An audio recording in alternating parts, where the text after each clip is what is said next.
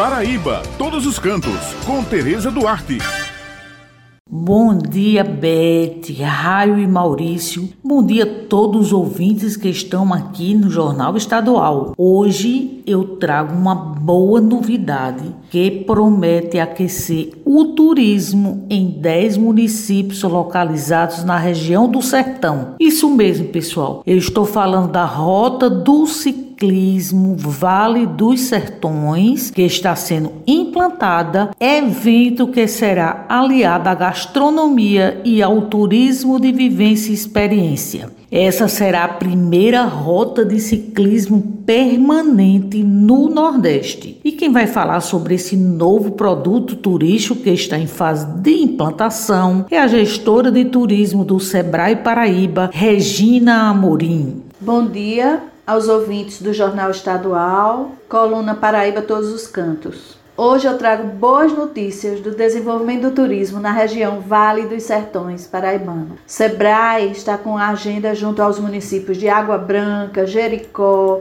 Princesa Isabel, Santana dos Garrotes, São Mamedes, São Bento e Teixeira. Ainda estamos aguardando a adesão de outros três municípios, totalizando 10 municípios que estarão na rota de ciclismo Vale dos Sertões. Essa rota vai ser a primeira rota de ciclismo permanente da região Nordeste. Ó que bacana! Também estamos qualificando as empresas de alimentação fora do lar desses municípios que irão compor a rota gastronômica Vale dos Sertões. Essas duas rotas já serão lançadas no Festures 2021, que é o Festival de Turismo de Gramado, que acontecerá de 4 a 7 de novembro, inclusive com a participação de um representante de cada município dessas rotas. Em cada um desses municípios, além do turismo de aventura e o turismo gastronômico, podemos ter uma rica experiência de turismo cultural e turismo rural. Me encantou muito o passeio de barco no Açude Carneiros, em Jericó,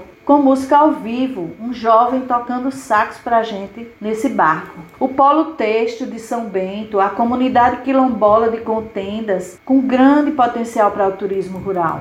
A Vila de Picotes em São Mamede é um cenário para a produção de cinema e já é bem conhecida por grupos de ciclistas. Também vale a pena conhecer. É linda. A viagem para Teixeira já nos inspira com uma rica paisagem, principalmente descer a serra à tardinha e contemplar o pôr do sol. É demais, gente. Em Santana dos Garrotes, a adesão às duas rotas está muito boa. Inclusive hoje, sexta-feira, estamos concluindo o curso de condutor local de ciclismo e a qualificação junto às empresas que estarão na rota gastronômica Vale dos Sertões. Água Branca é uma cidade muito agradável. Tem muitos ciclistas, músicos, monumentos, casario e igrejas diferenciadas e preservadas. Princesa Isabel nem se fala, é um celeiro cultural de artistas, tradições e boas histórias para contar.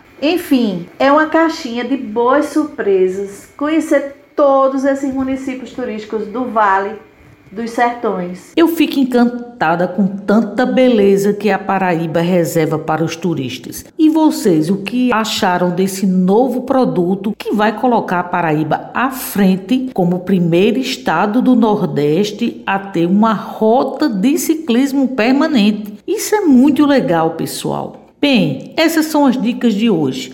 E eu me despeço por aqui destacando que devemos levar em consideração o momento de prevenção ao coronavírus, cuja determinação ainda é evitar aglomeração. Lembrando que toda sexta-feira o jornal A União circula com a coluna Paraíba Todos os Cantos e aos domingos com a página com muitas dicas bacanas para quem gosta de turismo, destacando pontos em diversos municípios do nosso estado. Muito obrigada pela atenção de vocês e um final de semana abençoado para todos.